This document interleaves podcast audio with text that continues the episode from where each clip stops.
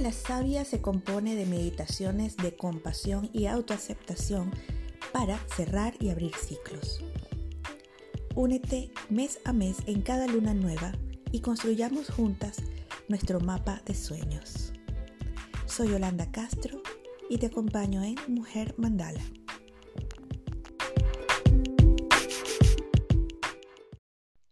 Los ciclos. ¿Estamos al tanto de nuestra ciclicidad o solamente atendemos la palabra ciclicidad como si habláramos de la regla, de cuando me toca ovular, cuando me toca menstruar? En este momento estoy ronca y con un virus y este podcast sale tarde por esa razón y noto junto a mi astrólogo que en el eclipse pasado he tenido también una aflicción física. También he podido notar que con algunos tránsitos de Saturno he tenido problemas de espalda y de ciática. ¿Por qué me lleno de información acerca de los eclipses, las temporadas, si después no voy a estar al tanto de los ciclos naturales que pueden regularme? ¿Por qué olvidamos la historia Estamos al tanto de los ciclos para obtener información de un porvenir al que luego nos vamos a atender. Los ciclos tienen la magia de permitirnos un despertar y un renacer, pero conllevan la muerte y la conciencia de esa muerte.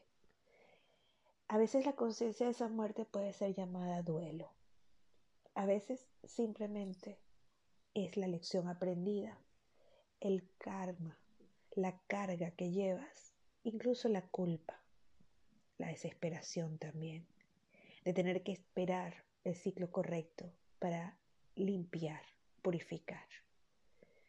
Esta luna nueva de Tauro con eclipse, con el Rosh Hodesh en medio de la purificación, que tuvieron que hacer los judíos para recibir la Torah luego de salir de Egipto. Nos encuentra en ese espacio de entender que no solamente la manifestación ocurre, sino también la transformación necesaria interior. Y este cúmulo de experiencias místicas aparecen también en el portal de la rueda de la vida llamado Belten en el hemisferio norte.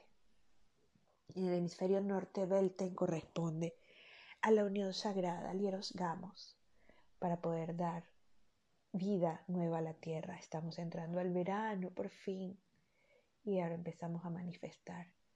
Entramos de la mano de Marianne y Robin al bosque encantado en el cual la sacerdotisa y el dios cornudo reinician su juego sagrado de creación, de co-creación. Entonces es una etapa de hacernos el amor y de hacer el amor con conciencia. Una etapa donde la sacerdotisa sexual emerge.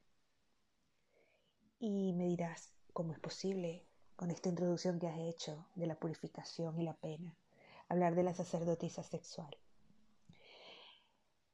He querido dedicar la reflexión de esta luna de la sabia a ese warning. Precisamente, la sacerdotisa sexual emergió hace unos años como una restauradora del poder femenino, una restauradora básica que yo sigo reclamando precisamente como la inicial que debemos buscar la reclamamos cada vez que conocemos nuestros límites, la reclamamos cada vez que conocemos nuestra menstruación y aguas interiores, nuestras suculencias, como dice la amiga Mayela Almazán, ese amrita que nos rige. Cuando reconocemos cómo nos gusta en la cama, cuando reconocemos el dolor de las primeras experiencias o el placer de esas experiencias. Pero la sacerdotisa sexual, el arquetipo sexual en nosotras, ¿cómo emerge a partir del encuentro con el otro? Robin y Marian se ven como espejos. ¿Qué pasa con la iniciación del chico o de la chica en nosotras y en nosotros? El warning viene porque últimamente la sacerdotisa sexual ha vuelto a su esclavitud sexual. Estamos llenas de imágenes que llaman al empoderamiento sexual desde el canon, desde el establecimiento de una serie de rituales que te hacen sentir mal. Por ejemplo, no puedes em, convertirte en sacerdotisa sexual sin ciertas danzas, necesitas conocer unos códigos específicos, necesitas haber ido a templos iniciáticos antiguos en algunos lugares del mundo. Y desde luego la sacerdotisa sexual tiene una apariencia específica, muy cercana al canon, por cierto, muy adecuada para ese dolor que esas sacerdotisas quizás estén tratando de sanar sin saber, volviendo al origen. ¿Cuál es el origen del dolor de la sacerdotisa sexual? El solamente pertenecer en tanto es objeto, en tanto es aceptada con las maniobras que otros le proponen. No es una sacerdotisa dueña de sí misma entonces.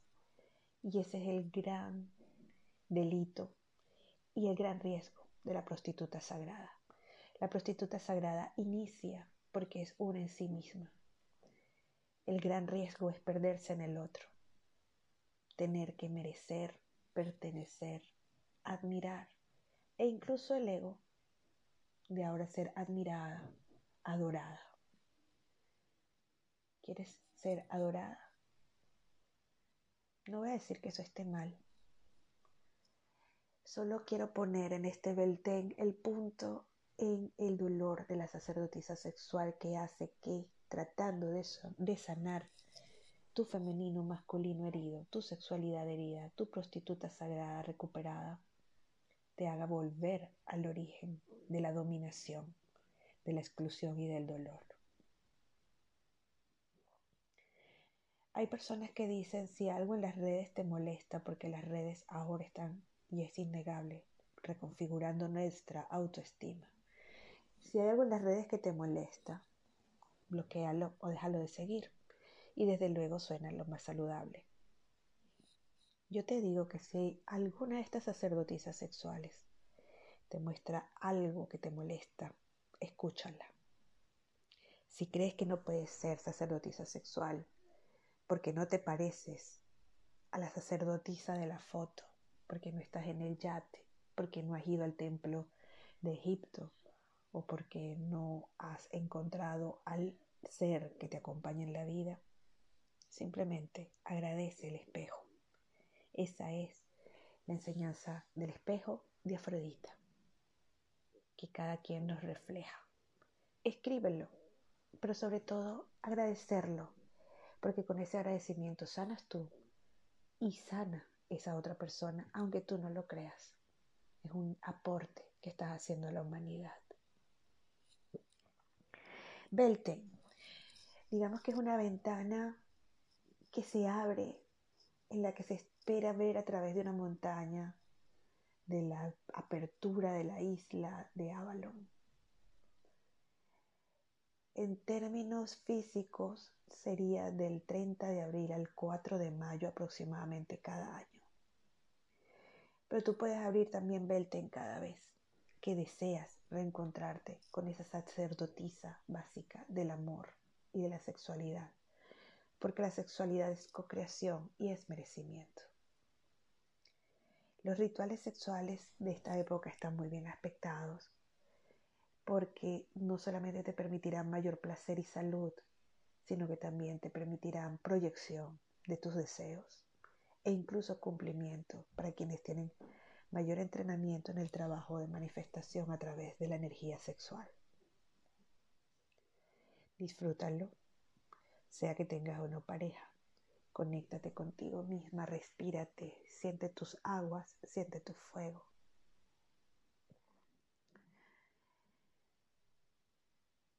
En el hemisferio sur, para recordarnos entonces el equilibrio de los ciclos, aunque de eso no voy a hablar en este momento, se está llevando adelante el fuego de Samain. Todo lo contrario, cuando la creación parece apagarse e irse al oscuro, al informe, al silencio. Aquí iniciamos las fiestas del verano, empezamos a salir a las terrazas, empezamos a quedar con amigos, a planificar viajes. Allá empezamos a recogernos, a buscar la manada para sentir calor interior, porque afuera no encontramos suficiente abastecimiento para nuestros sueños. Esa es la lógica de los ciclos. Puedes estar arriba, puedes estar abajo. Y ambas cosas están bien. Ambas son necesarias. Ambas son vitales.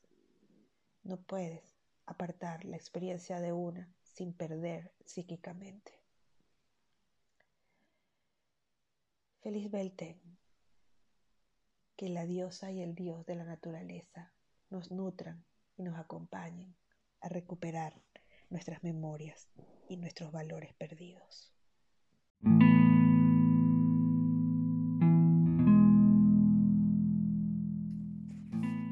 Y exhalando con suavidad, damos una hermosa mirada a nuestro alrededor y con ello purificamos el altar sagrado donde vamos a colocar nuestros más preciados sueños.